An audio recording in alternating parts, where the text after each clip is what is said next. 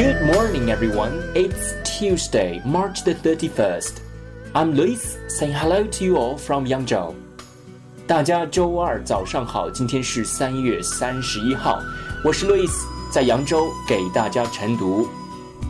今天的中国文化特辑跟大家聊丝绸，silk，s i l k，silk，丝绸。A kind of insect called silkworm produces white raw silk thread. Chinese people collect these raw threads, create yarns, and weave them.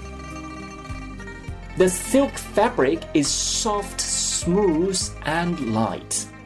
It is the best material used to make dresses. A Sichou dress 2,000 years old was unearthed in a tomb.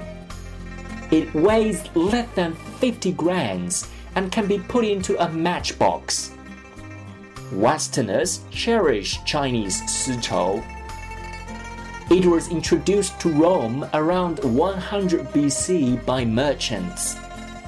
The route they traveled is called the Silk Road. Compared with other materials, sichou is more delicate and light. The cloth of sichou are the most comfortable. That's all about this morning's reading. Thanks for listening. See you tomorrow.